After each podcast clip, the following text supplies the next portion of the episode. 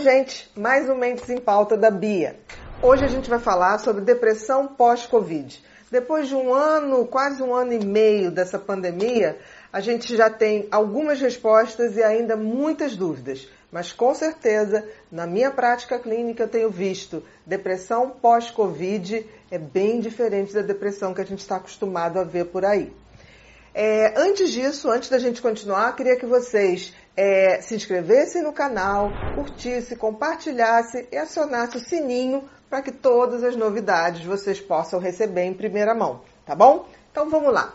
Gente, a Covid, né, é, que tomou de, de assalto as nossas vidas em, aqui no Brasil, mais ou menos em março do ano passado, mas que certamente já estava aqui antes, a gente não tem dúvida disso trouxe muitas novidades, não só na forma da gente se comportamentar, né, de comportar, mas também na forma da gente ver um adoecimento mais sistêmico. No primeiro momento, todo mundo achava que a Covid era uma doença pulmonar ou respiratória, o que a gente viu pouco tempo depois que não era bem assim. A Covid ela tem duas etapas muito marcadas, né? Que é a primeira etapa, que é uma doença viral, mais ou menos, que dura ali até o quarto, no máximo quinto dia, e depois uma doença extremamente inflamatória. E eu diria que toda a destruição que o Covid provoca é muito da questão inflamatória, ou seja, da reação que o nosso sistema imunológico faz ao vírus e do processo inflamatório que ele acaba fazendo ao redor do organismo. E não é só no pulmão. É, é, a gente hoje sabe que, na realidade, uma inflamação que dá nos vasos. É uma doença vascular, né? E os vasos, gente, é, são todos os, os, os, os caminhos que o organismo tem para levar alimento e oxigenação às células. Como os vasos estão distribuídos em todo o organismo, por isso que a gente vê sequelas em vários locais e não precisa ir longe. A gente achava muito estranho por que, que o Covid acometia os dois pulmões, porque as gripes, as pneumonias que a gente estava habituado a ver, comprometia um pulmão, uma parte de um pulmão e só ia comprometer um segundo pulmão quando estava muito adiantado, alguma coisa, algum erro de tratamento.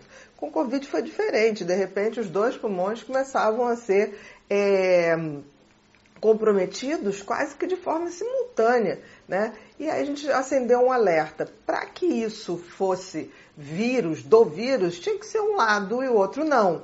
Mas para que fosse vascular, sim, porque os vasos sanguíneos irrigam muito o pulmão, né? Então a gente começou a ver. E aí a gente também começou a raciocinar. Eu vou trazer mais um pouquinho para minha área, que é o quê?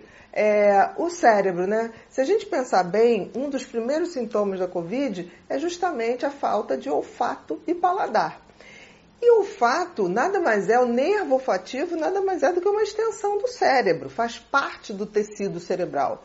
E o, o próprio paladar também é uma extensão dessa percepção do cérebro. É o cérebro que distingue os cheiros, é o cérebro que distingue os sabores. Então, a gente viu logo que, ao perder o paladar, esse paciente com Covid, o vírus já tinha dado uma circulada nesse cérebro.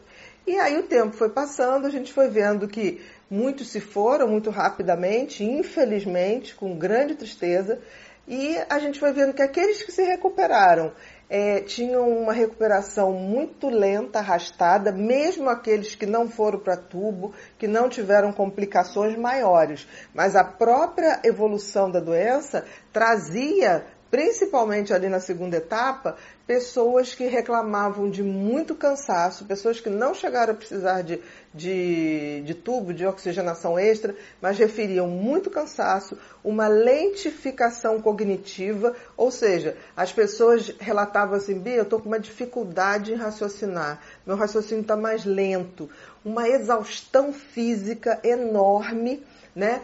E uma desesperança do tipo eu não tenho resistência física para fazer certas coisas.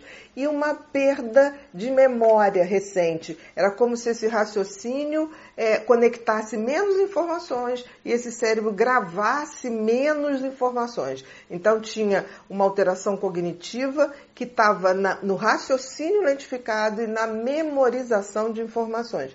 Isso ficou muito claro aliado a muito cansaço E aí eu fui, comecei a tratar vários pacientes que chegaram com essa queixa e que se arrastava muito, às vezes até três meses, já tinham, é, já tinham se curado da COVID, da COVID e ainda assim falavam que estavam com esses sintomas atrapalhando muito.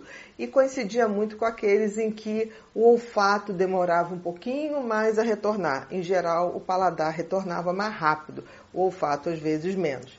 E muitos relatavam um pouquinho de labirintite, quer dizer, a microcirculação é, do fundo do ouvido, que é responsável ali pelo sistema vestibular, responsável pelo equilíbrio. Então eu comecei a observar. E uma coisa que me chamou muita atenção foi que estes pacientes não respondiam bem às medicações, é, que eles já tinham feito uso para depressão e um uso com sucesso muito grande. Eu falei, tem alguma coisa errada aí. E aí eu comecei a ver e comecei a descobrir estudos na, na própria USP falando sobre esse tipo de, de depressão pós-Covid, no qual eles estavam começando a testar a estimulação magnética transcraniana repetitiva. E eu também fui por esse caminho. E os resultados realmente foram muito melhores. E aí a gente pergunta o seguinte: por que não está respondendo aos remédios? Primeiro, uma inflamação cerebral que tem maior dificuldade de captar essa medicação? Pode ser. Segundo, uma, uma lesão hepática, porque a gente hoje sabe que o Covid por si só, né, o coronavírus por si só, ataca as células hepáticas bastante, mais do que a gente imaginava. Será que esses remédios estão deixando de ser metabolizados no fígado para que eles possam é, é, fazer a sua função no cérebro? Então a gente tem pelo menos essas duas possibilidades. O fato é que realmente a resposta não é a resposta esperada é, por uma resposta depressiva. E eu estou dizendo de pacientes que eu já tinha tratado depressão com muito sucesso e que repetia a mesma estrutura de tratamento e não teve boa reação. E aí eu parti para a estimulação magnética transcraniana e o resultado foi mais rápido e bem mais eficaz, sem efeitos colaterais. Então houve uma resposta muito maior. E por que isso? Porque a estimulação magnética ela não depende, você estimula a área que está funcionando menos ou a que foi mais inflamada, e ela não depende da medicação passar pelo fígado, ser metabolizada ou chegar no cérebro por conta de uma vascularização que está alterada. E aí a resposta foi muito melhor. E ficou muito melhor, gente, quando eu, por uma questão de intuição médica, é, resolvi fazer cúrcuma.